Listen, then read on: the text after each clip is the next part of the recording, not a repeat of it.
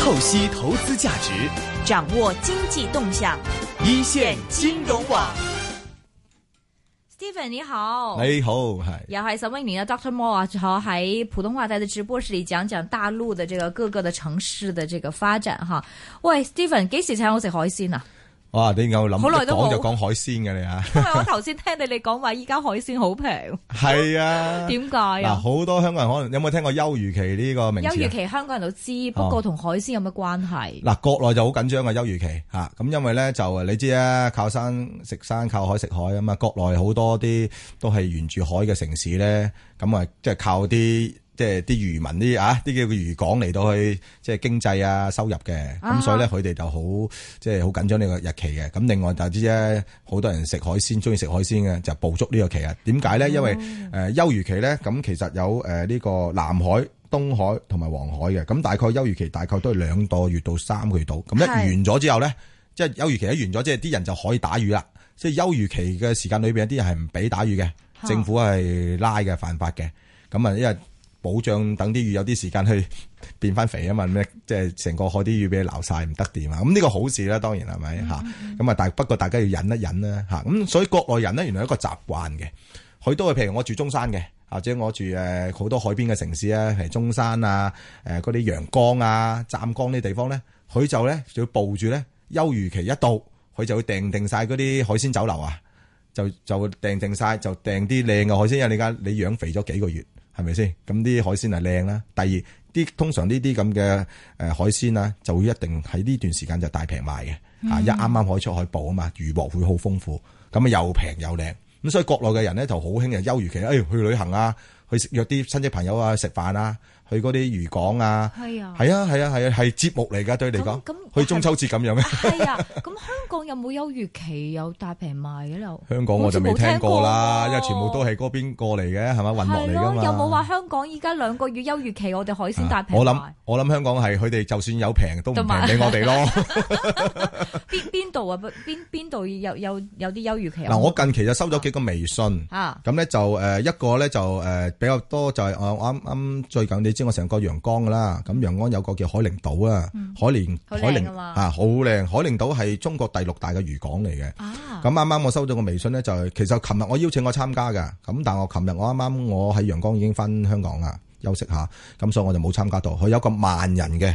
哇休漁期完咗嘅一個慶祝大會，哇大家可以上微信搜下，就每年一次嘅，咁啊成個萬人咧就坐晒出去街度咧食海鮮啊，哇，好熱鬧啊！我睇到啲相片都好精彩，精彩 喎，又有表演啊，有啲人又趁嗰日結婚啊，我都話好似節日咁樣嘅。係，系啊，吓係咁呢個大家如果下次可以捕捉呢啲時候咯，嚇係而家上去我唔知趕唔趕切 啊，係啊呢個第一啦。嚇咁但係咧就誒啱啱咁啱今集咧，我想講下中山嗯啊。咁但係中山我都收咗幾個相熟嘅海鮮酒樓，之前我啊咁佢喺哋你個台都有講過啦佢。哋成日即係同你聯絡㗎，嗱，大陸係咁樣嘅，即係咧好興用微信嘅，係啊，無論係啊你係出去食飯又好，朋友又好，以前係 QQ 啊嘛，係你靜而家機機，全部都微信嗯冇全部微信噶啦。咁咧，當你一微信咗個，譬如你嗰啲餐廳嘅老闆又好，啲啲啲聯絡人又好，佢好叻噶。佢咧差唔多有啲乜嘢特價嘢啊即，刻發俾嗯節你。目咧佢就發俾你啦。成啊，沈生啊，下個禮拜休漁期咯喎，我啲海鮮七折哦喎，跟住仲要幾整幾張靚嘅海鮮相片引下你。咁啊，哦使唔使同你訂翻張台啊？咁咯，哇，識做喎，知 道我而你家可以係將個大微客，信轉發俾你啊！ 知道你係大客，唔係，醒呢度係推廣手法。啱啊！嚇所以你即刻你話我上一集你話我有沈永年粉絲會嘅微信，冇錯冇錯冇錯，所以呢排咧，其實係喺我哋行裏邊啊，或者做生意嘅老闆都明嘅。全部都其實係呢排而家嘅推廣方方法咧，我哋叫做咧，即係全民推廣啊，即係點到點嚇，可能已經唔需要嗰啲廣告公司啊，啱嗰啲咁樣媒體嗰啲嘅啦嚇，即啱係點到喎點嘅嚇。啱喎咁所以咧就 directly to the 大一年 customer，冇錯。咁 directly 間酒樓我就直接有個客個電話，我就直接有乜嘢節啱啊目我就直接揾到我使乜登報紙啫。啱啊，啊，就咁啱啊樣，所以誒誒，亦都對對我哋消費者嚟講係一個方便啦係啊，同埋一個即係最最慳錢嘅廣告咯。但我想讲下，呃，休休渔期是不是每个地方有不同的月份的呀？有没有啊？啊，有嘅，有啲兩個月，有啲三個月唔同嘅。邊啲啊？誒嗱，以我手頭上咧誒嘅資料就譬如南海咧就兩個月嘅，嗯，東海啊就三個月嘅。南海呃兩個月係幾時開始先？誒六月開始，六月下六開始，咁啊六月七月，所以呢排我六月七月八月啦，啊哦差唔多而家就係就誒嚟尾咯喎，係啦係啦啱噶啦嚇，即係兩個月啊應該到八月啦嘛嘛，係啦嚇八月咯嚇，咁誒東海就六月十五號開始就三個月嘅，而東海哦係啦，OK，，咁啊黃海就七月一號開始就兩個半月嘅，咦，咁依家啱喎，八月，其實係啊，其實幾個地方都係差唔多係呢啲時候嚟㗎，嗯所以快啲去咯，係啊，大啊家自食海鮮己 都好。自己上微信去搜下啦，中山係屬於邊個海噶？即係中山係中山應該係南海啦係嘛嚇嚇，因為南邊啊嘛我哋係係啦嚇嗯係咁啊南海啱啱好咯，六月一號而家啱啱八月啊。哦， 可以食啊，即係所以啊有，啲大家好平多香港人都中意上中山噶。嗱，記住今次上中山就係食海鮮，啊係。一定係海鮮。啊 Stephen，你現在上中山有更方便的嗎？還是說，還是你主要坐船為主呢？你去中山，誒，而家中山好多選擇啦，例如係嘛？你可以誒坐船啦，輕軌啦，係輕嘛？軌，嗯，坐輕嘛。啊軌是從哪到哪？從輕軌嗱，當然啦，如果香港人就坐唔到輕軌噶啦嚇。係如果輕軌廣州啫嘛，輕軌就廣州、珠海嗰班客咯，或者有啲由澳門過咯。啊，澳門澳門班係啦，澳門啲 fans 可以喺誒過去拱北咪搭輕軌落中山咯。哦，輕軌落中山冇嗰錯個係幾耐啊？係誒輕軌過好快，十五分鐘啫嘛， 15中山分鐘係啊 OK，即係等於我哋搭地鐵嗯咁啫嘛。所以對香港人嚟講，嗯，都係咁遠。誒，其實都係點點講咪遠咯，即係通常咧正常人咧個零鐘頭到兩個鐘嘅交通咧，其實係接受到嘅嗯嗯，嚇。咁就誒即係個價錢啊，都係冇落，因為做坐船二百蚊誒係啊係啊係啊一次，交通成本係比較高，所以咪來回個個咪400蚊個個咪期待緊個港珠澳大橋咯。港珠澳大橋會平啲㗎， 哦港珠澳大橋車啊嘛，即係揸落去會同埋路程，短啊嘛，係嘛？會會短好多。廣州大啊誒廣州大橋，我睇佢個宣傳短片，好似話香港過去半個鐘啫喎。過去珠咁中山啊，因為啊，邊度過珠海，過珠海啊，咁你珠海你再落中山，我諗你多十五分鐘到啦，嗰係隻嘛特嗰個價錢可能啊咁一個都係二鐘百頭蚊內，係咯，嗰個價錢可能都係二百蚊。 唔理咁多噶啦。 OK，中山即係你嘅哇！我哋講咗幾多集啊？上一次嚇中山有啲咩新發現先？嗱咁樣，因為最近呢，頭先我講咗咧，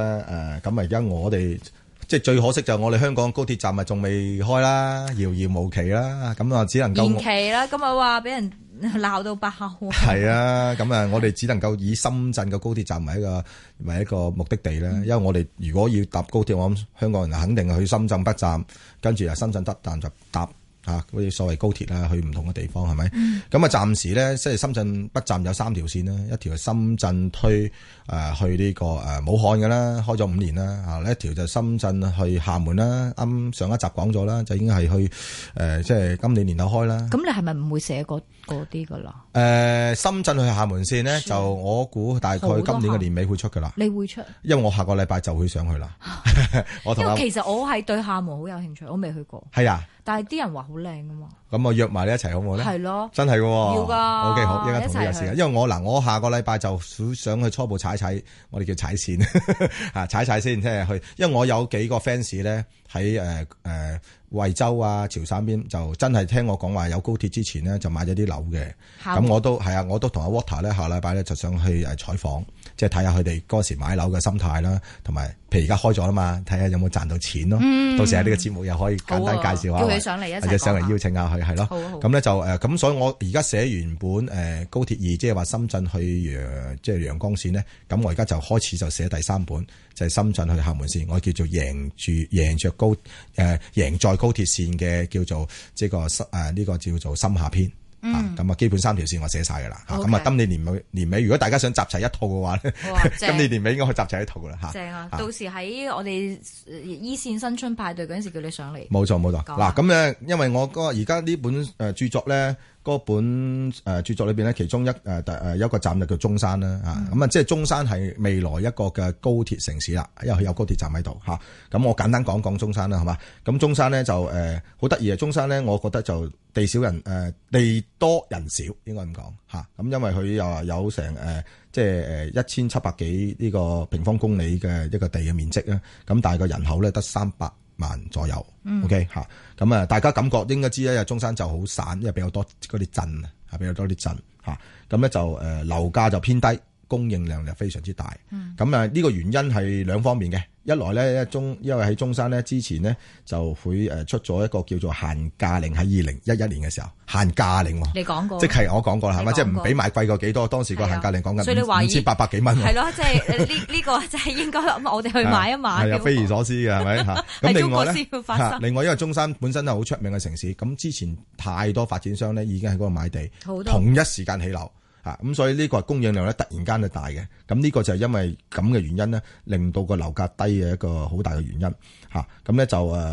呃咁佢喺呢個一月份咧，佢有誒十一個新樓盤推出嚟，喺今年嘅一月份已經有十一個新樓盤推出嚟。咁而家中中山喺度再賣嘅樓盤咧有二百幾個。 啊哇！咁我亦都查到啊，頭先我成日問嘅，即係話喂呢排沈生誒聽講話啲樓價係咪跌咧？係咯咁中山實實中山實在有啲樓盤係跌緊價嘅係，OK。咁咧就誒，當然個別唔同啊啦，但係有一百二十四個樓盤咧，而家係開始推出啲叫做折扣嘅，即係跌價啦嚇。哦咁你新樓盤嚟嘅，大概我想問下，依家中山嘅樓價幾多啊？大概中山樓價均價係誒呢個係誒大概六千零蚊嘅，OK 咁。仲貴過我我哋之前買均價大概六千三蚊，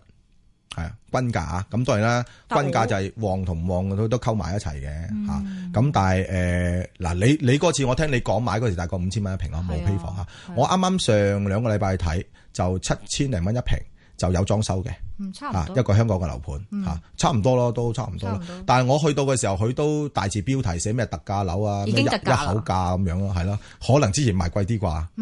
咁我但諗我係就嗯之前我哋買嗰陣時係平咗，後嚟貴咗，依家再喺貴嗰年再啊， 平。絕對有可能，絕對有可能，係啦。咁就咁，但係我都聽啲朋友講，仲有幾個盤話冧價比較多嘅，不過可惜我就冇時間，可能我過兩禮拜會再去對睇睇，因為我都有可能都想添翻啲貨，喂，如果三千幾蚊我都再買 一層，我係打通都幾好。係嘛？唉，我會哋唔即會講係到三千幾蚊啊？整個團去掃貨啦，有有冇三千幾蚊我啊？覺得冇乜可能咯，冇因為可能你你你頭先我講開，而家嗰啲裝修成本咁高，係嘛？你淨係發展商買塊地起完起樓，佢嘅成本都有個價錢唔啦，係，依個我就係有問題，有冇一啲中山嘅發展商唔係好掂？即係蝕本賣。即係我哋可以三千蚊買翻 嚟，蚀本嘛，我又驚，我驚佢走佬啊，真係會啊 爛尾樓啊，麻煩即喎。係又唔會爛尾，但係佢係要大平係嘛賣嘅。即係我嗰陣時聽雅居樂都有啲問題啊！嗯，我我睇到啦，啱啱睇到摩通啲網上咧都有啲係啊，有啲傳嘅係。誒摩通嗯啊 J.P. Morgan 降低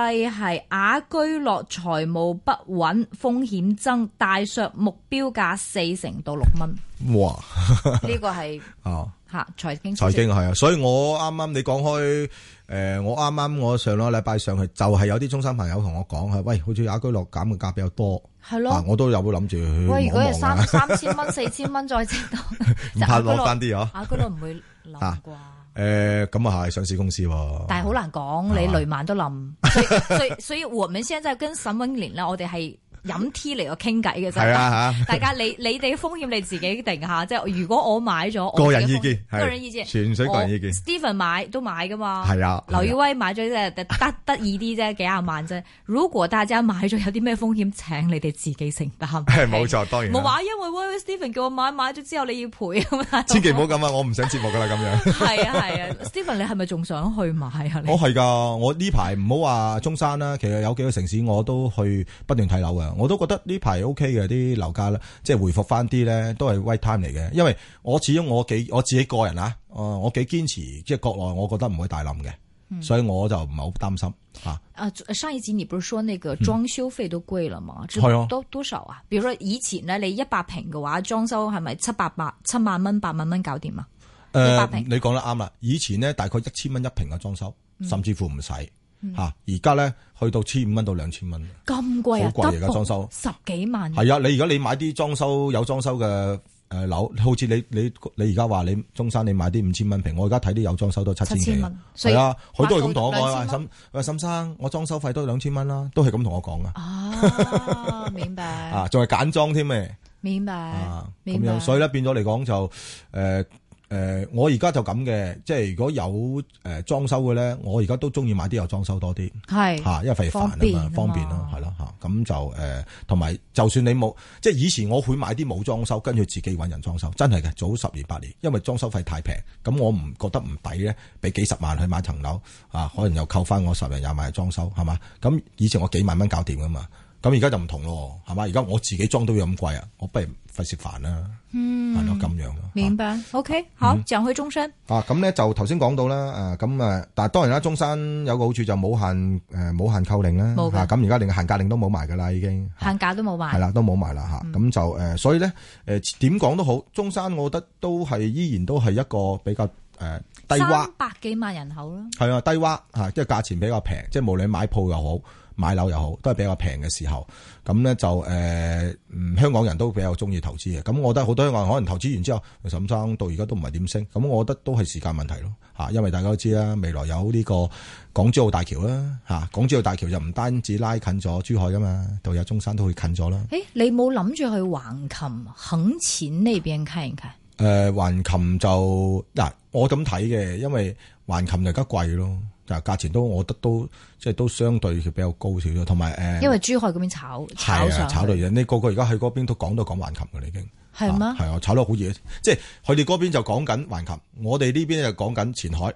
啊哈係嘛？大家都係炒一個一個叫做概念嚇、啊都係睇政府嘅動作嚇、啊即係政府做得好就大家就賺大錢噶啦。政府如果做得誒唔係咁好啊，或者時間拖得比較慢咧，大家嘅資金就可能會抑壓會比較耐啲咁咯。橫琴應該冇問題啫。誒、兩個地方都冇問題，前海中山環球都冇問題，前海環係咯係咯係啊係冇咯問題，就咁我時間咯。所以你知打造政府打造個區，譬如咁講，佢用兩三年搞掂，大家如果投資咗，咁你又好可以好快就以升值啊，或者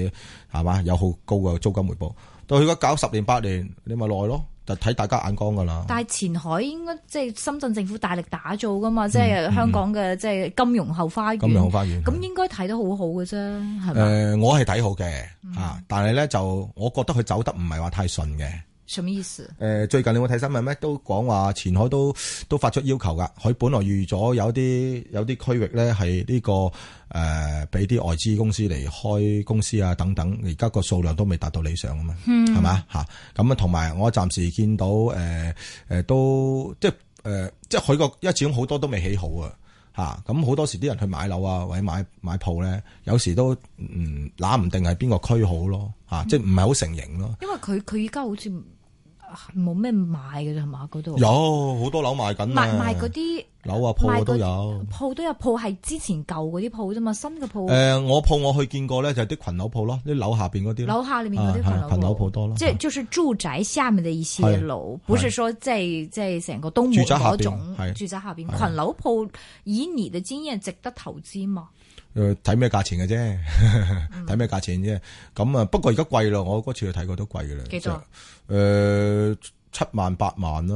嚇，有啲前到海嗯十萬都有，前海係啊，嚇。咁就，但係但前海而家有啲樓都賣到咩咯，係嘛？都賣到成即係誒、都係七萬八萬蚊，即係樓度咁啊唔平，唔係咁啊個鋪位樓咪好抵貴。其實如果相對呢啲群樓鋪，我覺得唔係好高，唔係咯。係好高。嚇如果佢鋪賣緊七萬，佢上面都賣所以緊啊所以四，睇你點比咧？你將鋪同樓去比較，你會覺得鋪係 O K 嘅，前海啲鋪係平嘅。係咪咁比較咧？但係如果我你知我四圍走啊嘛，我可能同中山比，可能我同陽江比，我同嗰啲地方比，我咪覺得呢度佢嗰度啲鋪貴咯。啊，嗯我呢度買一間，我嗰邊買三間。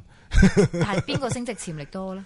呃我就中意買平啲 嘅個人風格啊。係你係價值投資者。啊，我中意買多啲，但係買平啲，我係咁樣嘅，啊，嗯即係物食當三番嗰啲。中山你講緊啦，個樓價冧咗少少嗯啦。我哋誒學之前是做呢個訪問嘅時候就講嗰個舊街，即係啊步行街啲舊鋪咧，講緊時嗰陣時講緊係六萬蚊、七萬蚊中山係嘛？一一平。中山嗯你講步行街嗰邊喎，應該係係啊嘛，老係啊街步行街 OK，OK。依家如果係樓價冧咗，咁佢有冇受影響啊？呢啲鋪位價錢誒、呃鋪位冇乜大變化，因為鋪位誒呃嗱，佢、我講講講咧，因為其實喺嗰個中山佢嘅，如果講鋪位嘅商圈啊，佢一個就大信商圈啦，大仙嚇一個就誒利和啦，嚇利和嚇一個就舊個步行街啦，嗯啊全市加咪有廿個，近廿個，跟廿個係啊，所商以圈好啊，恐怖，好散啊，係系啦，阿咁 Water 都有去過嚇，係啊係啊，佢就嗰時係一沈齊生嘅拍檔啊， 阿吳生都有去過。係啊， OK 就比較散咯。咁所以我覺得佢啲鋪暫時佢哋都唔會賣到貴嘅啦，吓咁啊維維維持平穩咯。係咯，呢個係中心問題，佢個個都有啲嗯即係少嘅中心，所以呢都唔知。唔不係過好我個人啊，最近嚇我上次同阿 Water 去咧，就係去中睇咗意哦嗰個興中廣場。輕中廣場啊，興莊廣場，嗯咁咧、就係喺舊個步行街對出嗰個河邊嚟嘅，哇，嗰我個你去過未啊喎，你我去過，好靚哦！嗰個點買得啊？嗰個幾多錢啊？嗰個都唔賣， 咁啊係不過唔係喎，我嗱我唔知點解威威啊，我嗱知我覺得佢嗰度對面有啲橫街窄巷嘅，哦好多嗰啲舊鋪喺度噶，對面啲橫街窄巷，我覺得哦 OK 噶。哦，如果嗰唔度貴嗰嗰度幾多錢？你冇睇到？我嗰日去夜晚我未 check 到價，但我問嗰啲朋友話唔貴嘅嚇，因為嗰度以前好靜嘅，因為嗰度以前就係旺步行街裏邊嗰條，你問緊嗰啲六萬啊八萬蚊平日步行街裏邊嗰啲，一行到出嚟咧，以前烏燈黑火㗎，因為嗰啲全部都係嗰啲舊樓下邊嗰啲係啊嗰啲。街鋪即係好似係啊我哋以前嗰啲元朗啊唐樓嗰啲啦嗯唐樓咁樣嘅，咁呢嗰啲唔貴嘅嚇。當然我而家唔知咩價，因為我都下次考察。但係咧，我認為如果要投資商鋪咧，即係上上年我記得你採訪我嗰時，我都冇乜冇乜概念啊，因為太多商圈啊，我都好難講話邊個會慢係啊慢係啊會係啊會，突我出我我記啊得，即係會會突穎而出啊。但係而家我今次因為我係做咗商場策劃啊嘛，我就覺得個興中廣場個策劃係做得好好，嗰個無論係你籌啊？唔係我策劃，但係即係以我行內人睇，我覺得佢做得好好。嗰個係咪即係對住江邊嗰個？就係成個江邊嗰個。佢嗱、當然一一個佢有政府支持嚇，二來咧我聽講過嗰個佢係嗰個反商都係同政府嗰邊合作㗎咁樣嘅嚇。咁咧就因為佢嗰、個以我做呢行啊，佢嘅硬件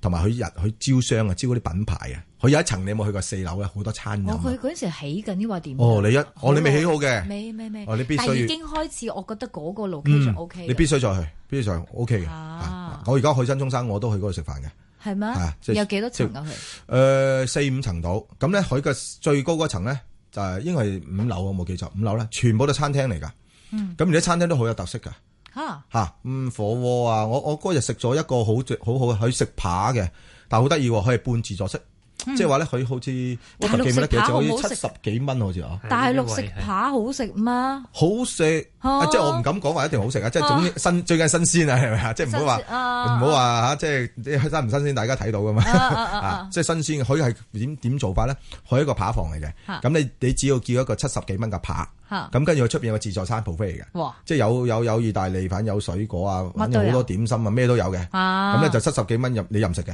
咁都咁你平七十幾蚊個扒就 OK 非啦常之平，係好啊，平天公 stick 啊，乜嘢佢都有嘅。咁誒，我我哋幾個都我哋六七個人食啲扒，誒每人幾多款都 OK 嘅，大家知 OK OK 嘅。咁啊哈即係佢好多呢啲咁類似咁嘅餐廳咯，佢特別嘅，明白咁嚟到去做好佢，咁啊亦都有主力店有個百貨喺度。啊啊啊！有個新加坡嘅誒萬盛百貨喺度，咁就誒亦都有個摩天輪開咗噶啦，摩天輪哦，呢個嗰陣時都未有嚇。咁我認為佢已經係成為咧中山商業地標。